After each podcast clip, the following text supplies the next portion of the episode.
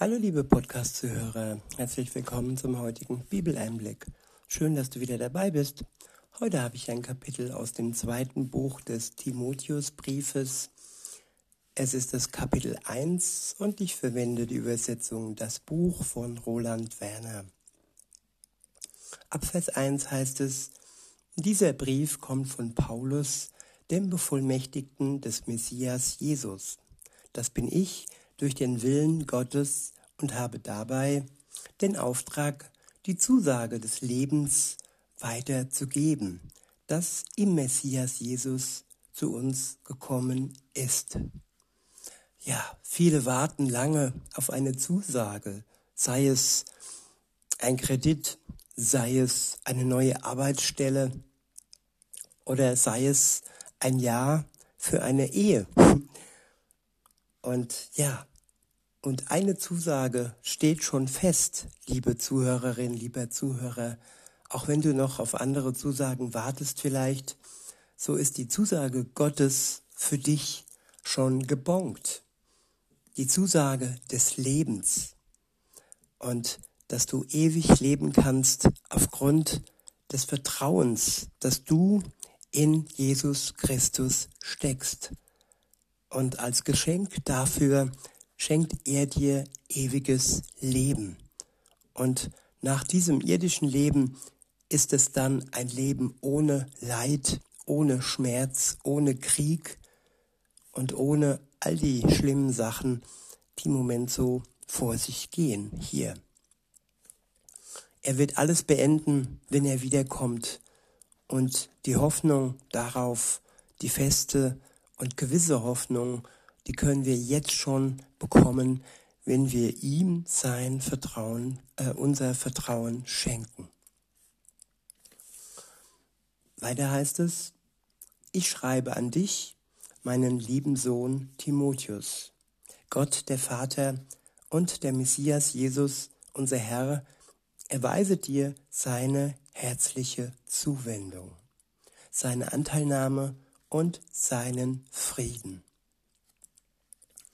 Ich bin Gott dankbar, dem ich mit reinem Gewissen diene, wie es auch schon meine Vorfahren getan haben. In meinen Gebeten denke ich Tag und Nacht ohne Unterbrechung an dich. Welch enge Verbindung muss dies gewesen sein zwischen dem reifen Paulus und dem noch jungen Timotheus. Sie waren beide verbunden in ihrem Glauben an Jesus Christus. Sie haben gemeinsam gearbeitet und hatten das gleiche Ziel, ja, die Botschaft des Lebens in die Welt zu tragen. Weiter heißt es, ich erinnere mich an deine Tränen und sehne mich danach, dich zu sehen damit ich wieder mit Freude erfüllt werde. Genauso erinnere ich mich an dein unge ungeheucheltes Vertrauen auf Gott. Zuerst haben deine Großmutter Louis und deine Mutter Eunike in diesem Vertrauen gelebt. Doch ich bin davon überzeugt, dass es genauso stark auch in dir lebt. Deshalb erinnere ich dich daran, dass du die besondere Begabung, die du von Gott als Geschenk erhalten hast, zur vollen Entfaltung bringst. Ja, jeder Mensch, der an Gott glaubt, hat eine besondere Begabung, ein Geschenk, ganz individuell für ihn. Manchmal dauert es etwas, bis man seine Berufung erkennt und bis man weiß, ja, wo es am besten ist, für jemanden, für Gott seinen Dienst zu tun. Ob das jetzt, wie ich, in diesem Podcast ist oder ob es ja so richtig im realen Leben als Missionar in irgendeinem fernen Land ist, ja, Gott wird es dir zeigen, wenn du offen bist und bereit bist, ja, deine Berufung zu erkennen, liebe Zuhörerin, liebe Zuhörer.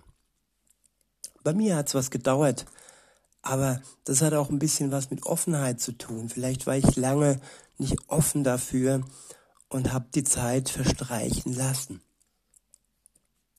Weiter heißt es, du hast sie damals erhalten, als ich für dich gebetet und dir dabei meine Hände aufgelegt habe. Ja, auch bei mir war das so. Als ich meine Berufung erkannt habe, da hatte ich Kontakt zu einem Bruder, ja, zu Jörg, wenn du das hörst. Und äh, wir haben gebetet zusammen und Gott hat mir meine Berufung gezeigt. Auch hier war ein Bruder im Spiel, so wie hier in unserem Text, in unserem Bericht.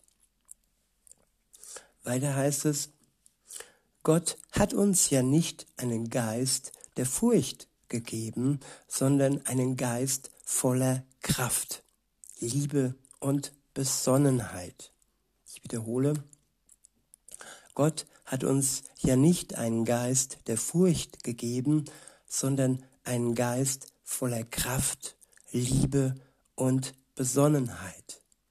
Ja, das ist die Medizin Gottes, die in uns ja zum Vorschein kommt, die wir durch unsere durch unser Vertrauen sozusagen einnehmen und von Gott äh, geschenkt bekommen, indiziert bekommen. Der Geist Gottes lebt dann in uns, wenn wir an ihn glauben, ihm vertrauen. Und dieser Geist hat zur Wirkung keine Furcht, sondern dieser Geist in uns, er schenkt Kraft, er schenkt Liebe und er schenkt Besonnenheit. Die beste Medizin, die man sich vorstellen kann.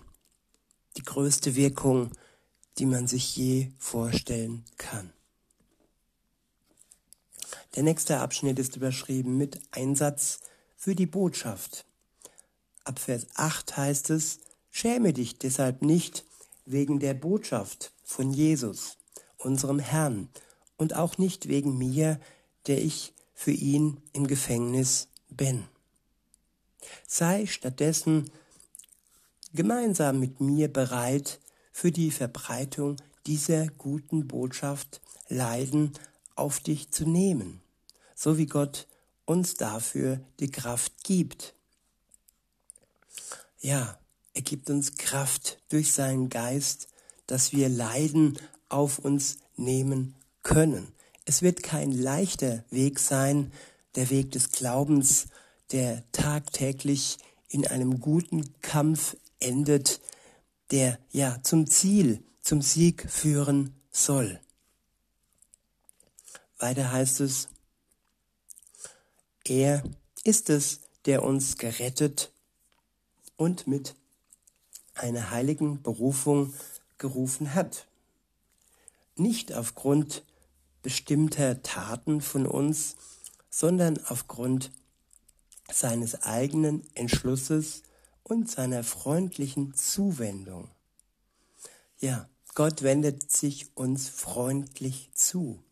Er hat sich dazu entschlossen, ohne irgendwelche Vorleistungen unsererseits. Entschließt hat er sich entschlossen, sich uns freundlich zuzuwenden. Wenn du dich zu ihm zuwendest, ja, dann wird er auch dir gegenüber freundlich sein. Und wenn du deine Schuld dir eingestehst, dann wird er nicht nachtragend sein. Er wird sie dir gerne nehmen. Er wird dich gerne davon erlösen und dich befreien, frei machen für ein Leben und für einen Dienst für ihn. Weiter heißt es, diese Gnade hat er uns schon vor ewigen Zeitaltern durch den Messias Jesus zugedacht. Ja, vor ewigen Zeitaltern, sozusagen von Anbeginn der Zeit, hat Gott nur eins mit den Menschen im Sinn gehabt, seine Gnade, seine Liebe, seine Zuwendung und seine Freundlichkeit was die Menschen dann letztendlich daraus gemacht haben, seit Adam und Eva durch ja ihre Untreue, und durch ihr, ihr stures, dickköpfiges Verhalten. Das ist dann auf einem anderen Blatt geschrieben. Gott jedoch war immer freundlich den Menschen zugewandt. Und die Freundlichkeit hat sogar nicht davor gescheut, seinen eigenen Sohn für die Menschheit sterben zu lassen, damit wir frei werden von unserer Schuld. Weiter heißt es, doch sie ist sichtbar ans Licht getreten durch das Erscheinen unseres Erlösers, des Messias Jesus. Ja, sichtbar wurde die Gnade Gottes durch das Erscheinen unseres Messias Jesus. Weiter heißt es, er selbst hat den Tod zunichte gemacht und durch die gute Botschaft Gottes das wahre Leben und die Unvergänglichkeit ans Licht gebracht. Ich wiederhole, er selbst hat den Tod zunichte gemacht und durch die gute Botschaft Gottes das wahre Leben und die Unvergänglichkeit ans Licht gebracht. Ja, der Tod wurde zunichte gemacht.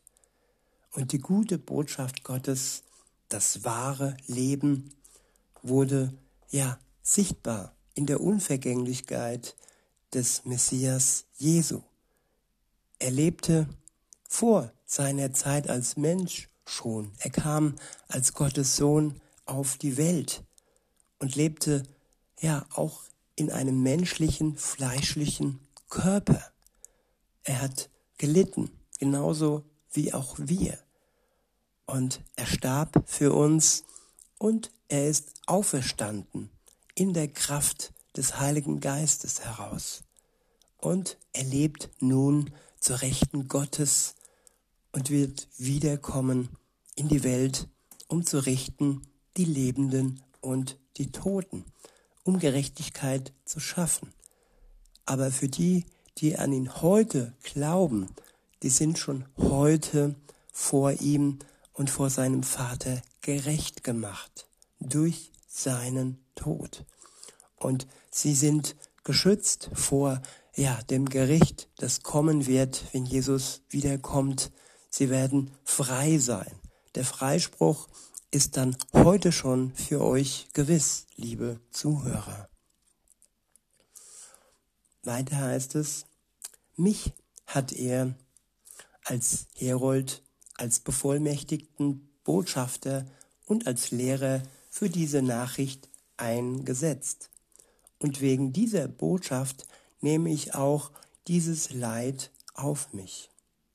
Dabei schäme ich mich nicht dafür, sondern ich weiß, dass er, auf den ich mein Vertrauen gesetzt habe und immer noch setze, in der Lage ist, das, was er mir anvertraut hat, unversehrt zu bewahren, bis zum großen Gottestag. Ja, Gott wird seine Botschaft des Lebens bewahren. Sie wird nicht untergehen. Sie wird am Leben bleiben. Sie wird sichtbar bleiben. Sie wird zugänglich bleiben für jeden Menschen in der Zeit der Gnade bis zum großen Gottestag, wo Jesus wiederkommen wird. Und bis dahin heißt es, ist es wichtig, so steht es ab Vers 13, haltet fest an dem Vorbild der gesunden Lehre, die du von mir gehört hast. Sie entfaltet sich im Vertrauen auf Gott und der tatkräftigen Liebe, die im Messias Jesus wohnt. Ja, im Vertrauen auf Gott und in der tatkräftigen Liebe können wir fortschreiten und das Ziel erreichen. Alles wohnt im Messias Jesus. Und aus ihm heraus und aus seinem Geist bekommen wir die Kraft und die Wirkung, die nötig ist, um das Ziel zu erreichen.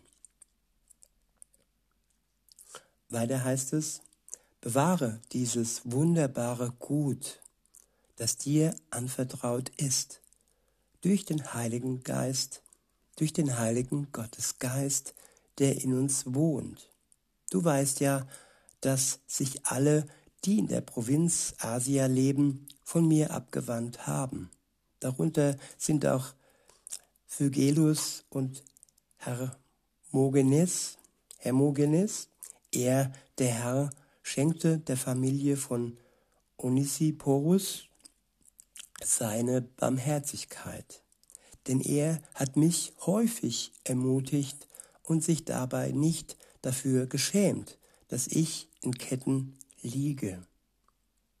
Ja, wir brauchen uns nicht schämen, wenn wir wegen des Evangeliums in Ketten und ins Gefängnis kommen. Und auch Gott schämt sich nicht für uns, weil wir es ja für dieses wunderbare Wort, für diese Botschaft tun, für ihn. Wir sind nicht im Gefängnis, weil wir ja irgendwelche Dinge begangen haben, die den zehn Geboten widersprechen, die den zehn Geboten ja zuwider liefen. Es kann durchaus sein, dass es Gesetze gibt bald, die uns eventuell ins Gefängnis bringen, die aber nichts mit den zehn Geboten zu tun haben. Seid gewiss, und wenn es dann soweit kommt, dann müsst ihr euch nicht schämen. Dann könnt ihr sogar stolz darauf sein, dass ihr an der Wahrheit festhaltet, an eurer Unversehrtheit festhaltet und dafür aber Gott auf eurer Seite habt, der mitgeht und bei euch ist und ja, uns alle zusammen ans Ziel bringt. Weiter heißt es, als er in Rom war, hat er mich intensiv gesucht und auch gefunden.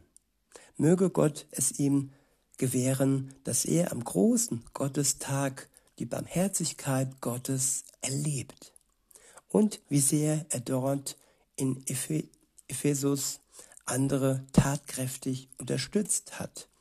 Das weißt du ja noch besser als ich.